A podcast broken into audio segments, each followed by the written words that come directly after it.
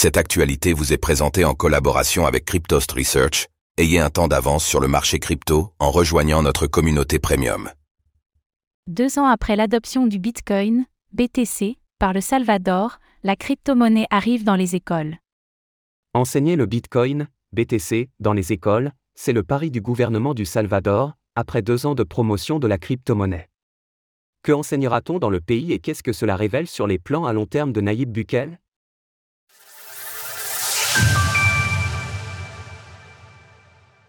Au Salvador, le Bitcoin intègre le curriculum des écoles. Le programme a été lancé lors du second anniversaire de l'adoption de la monnaie légale par le Salvador. Il vise à éduquer les professeurs des écoles au Bitcoin, afin que ceux-ci puissent enseigner les bases de la crypto-monnaie à leurs élèves.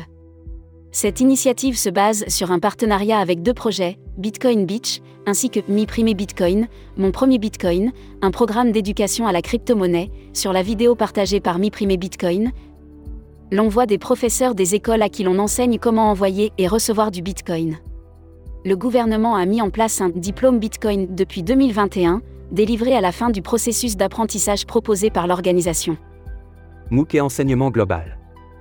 Le contenu de cette formation est accessible à tous en ligne, sous la forme d'un MOOC, Massive Open Online Course. Elle dure 10 semaines et 187 pages de contenu sont accessibles pour les personnes qui souhaitent s'inscrire. Selon John Denney, le fondateur de Mi Primé Bitcoin qui a été interrogé par nos confrères de Decrypt, plusieurs autres régions ont également fait part de leur intérêt. Deux autres pays d'Amérique latine ont en effet confirmé vouloir collaborer avec le programme d'éducation. Par ailleurs, 250 étudiants mexicains vont profiter de la formation, grâce à une collaboration avec le Salvador. L'adoption du Bitcoin par le Salvador a connu quelques chaos, mais elle montre que pour changer un système financier, il faut passer par l'éducation de ceux qui utiliseront les nouvelles méthodes. L'on a en effet vu le gouvernement du Salvador pivoter vers une approche très éducative lorsqu'il s'est heurté au manque de connaissances des citoyens. Attirer les entreprises crypto au Salvador. L'autre volet de la stratégie du gouvernement, c'est l'attractivité pour les entreprises. Cette année, le président du Salvador Naïb Bukele avait présenté son projet de loi pour exonérer de taxes les entreprises de la tech. Et les entreprises du secteur des crypto-monnaies avaient déjà fait savoir leur intérêt pour la région. En avril, la société Bitfinex, qui est liée à Tether, USDT, avait ainsi été la première à obtenir sa licence pour proposer de la tokenisation d'actifs. Depuis, c'est Ether elle-même qui a investi dans un projet de mining au Salvador, à hauteur de 1 milliard de dollars. Et plus récemment en août, on apprenait que Binance devenait le premier exchange de crypto-monnaies régulé au Salvador.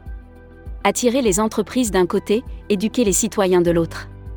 La stratégie à long terme de Naïb Bukele paiera-t-elle Cela reste à voir, mais c'est la première fois qu'un tel test grandeur nature est effectué pour le Bitcoin.